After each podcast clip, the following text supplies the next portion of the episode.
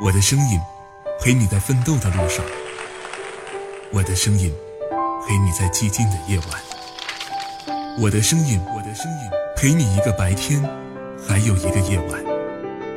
我，我是十里铺人民广播电台，三年的陪伴，三年的信任，在三月的感恩月里，我想对你说谢谢。现在搜索关注十里铺人民广播电台公众微信账号，回复关键字“不客气”，就有机会赢得价值千元的感恩大礼包。十里铺人民广播电台，有用，有趣，一路陪伴。十里铺人民广播电台，您身边最贴心的温暖励志伙伴。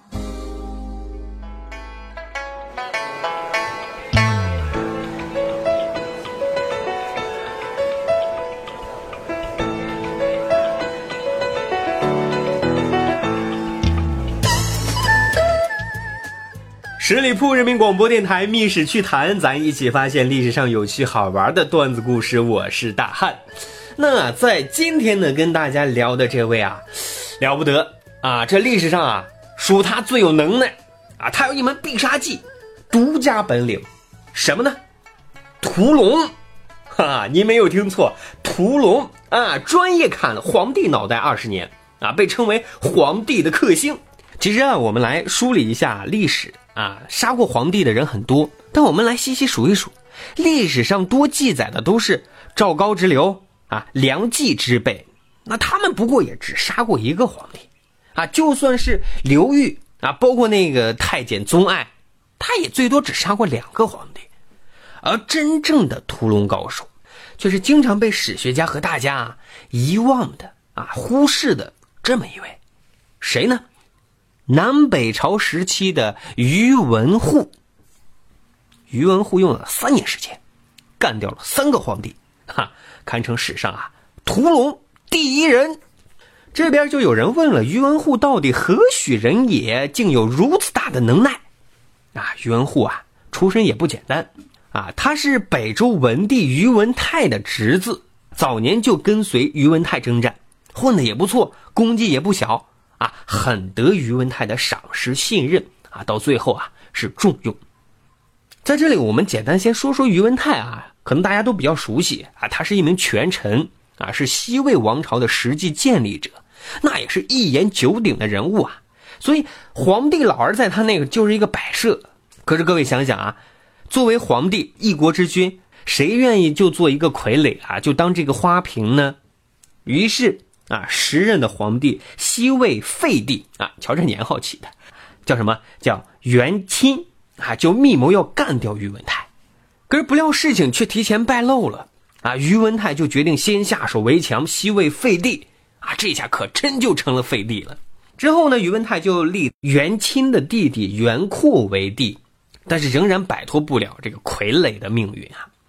就这样过了三年之后，宇文泰突然生了一场大病。啊，自知阎王爷找他商量事儿呢，哈，在弥留之际啊，就把宇文护叫到他跟前啊，因为当时自己儿子还小，所以就委托宇文护来执掌大权。其实这也算是一种托孤吧，啊，在公元的五百五十七年的时候啊，宇文护掌权不到两个月的时间，就逼着傀儡皇帝元阔让位子啊，然后把这个位子啊，就给了宇文泰的儿子宇文觉。啊，也算是给宇文泰一个交代吧，但宇文护总觉得心里不踏实，为什么呢？因为真龙不死，那是祸患无穷啊。所以不久之后，宇文护就用自己手里的这把屠龙刀，啊，砍死了第一位真龙元阔。这样呢，西魏就灭亡了，建立了北周。北周建立之后啊，宇文护啊，继续担任宰相，是实际掌权的掌门人啊。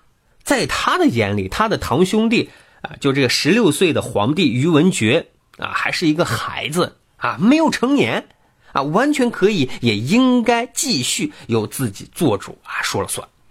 可是于文觉有他老子的性格呀，啊，性格很坚毅，很刚决，他非常不满意自己的堂哥于文护如此的飞扬跋扈。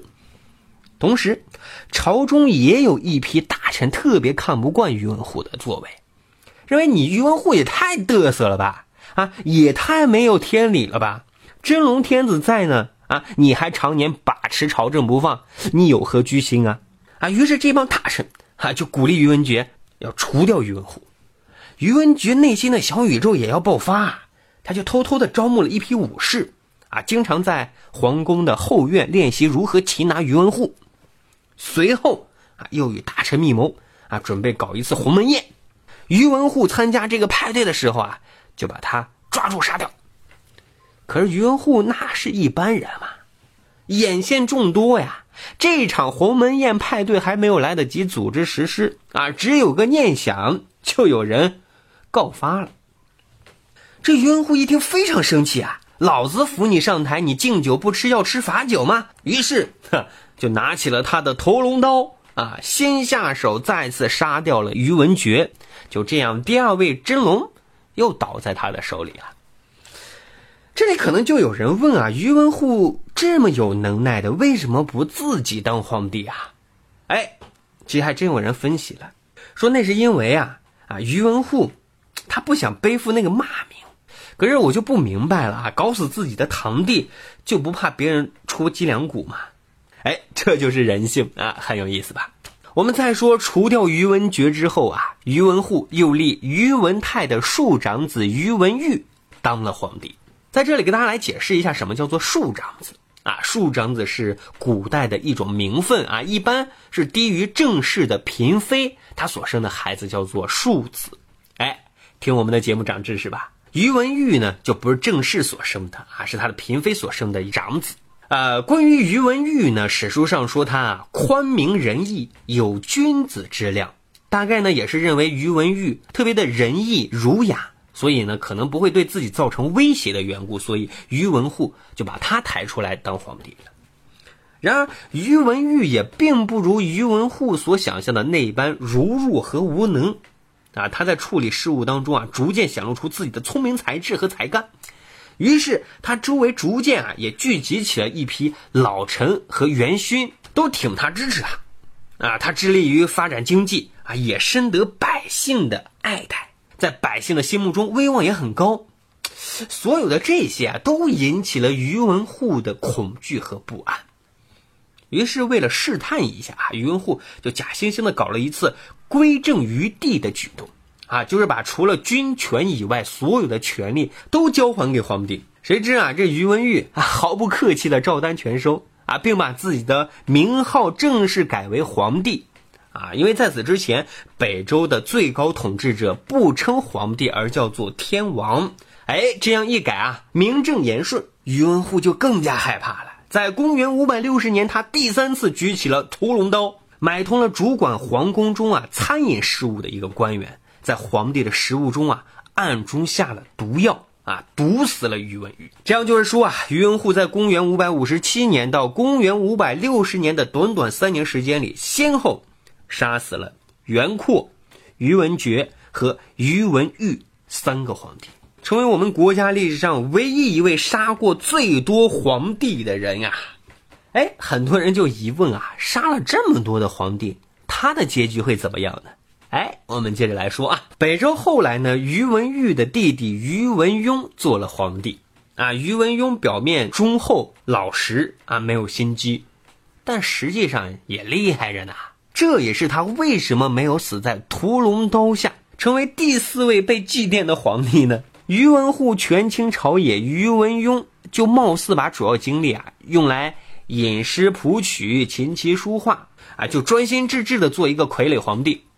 但背后呀，于文邕已经把他的底细打探的一清二楚。谁是于文护的心腹？谁和于文护有矛盾？谁表面恭顺却内心仇恨于文护？各州刺史态度如何？各驻军动向如何？荆棘要害部门人选又是谁的人？于文邕关于这些内容已经全部了如指掌啊！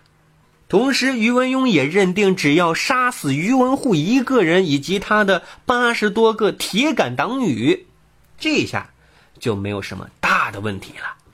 真是鸟悄干大事，闷声发大财啊！经过朱密的安排，公元五百七十二年的三月份，于文邕骗于文护去觐见太后，名义上是干什么？名义上让于文护去劝太后戒酒啊，以后别再喝酒了。于是两个人就来到了后花园。于文护刚开始就给太后来宣读自己写的这篇劝酒词的时候，可是没念两句，于文邕就从后面来了一个突然袭击啊！旁边于文邕的弟弟于文直同时下手，俩人三下五除二就直接上手，弄死了没有任何防备的于文护。紧接着，于文邕发布圣旨，诛杀于文护的八十余党。就这样。屠龙高手、皇帝的克星宇文护的权势瞬间覆灭。哎呀，一代权臣就这样被覆灭了。用陕西话来结尾，那就是一辈子处心积虑的，一辈子胆战心惊的。人生在世，太划不来。好了，亲爱的朋友们。三月份呢是十里铺人民广播电台的感恩月，您可以关注十里铺人民广播电台的公众微信账号，回复关键字“不客气”，就有机会赢取千元的感恩大礼包。来，赶紧行动吧！本期的节目就是这样，我们下一期再会。本期节目由十里铺人民广播电台制作播出。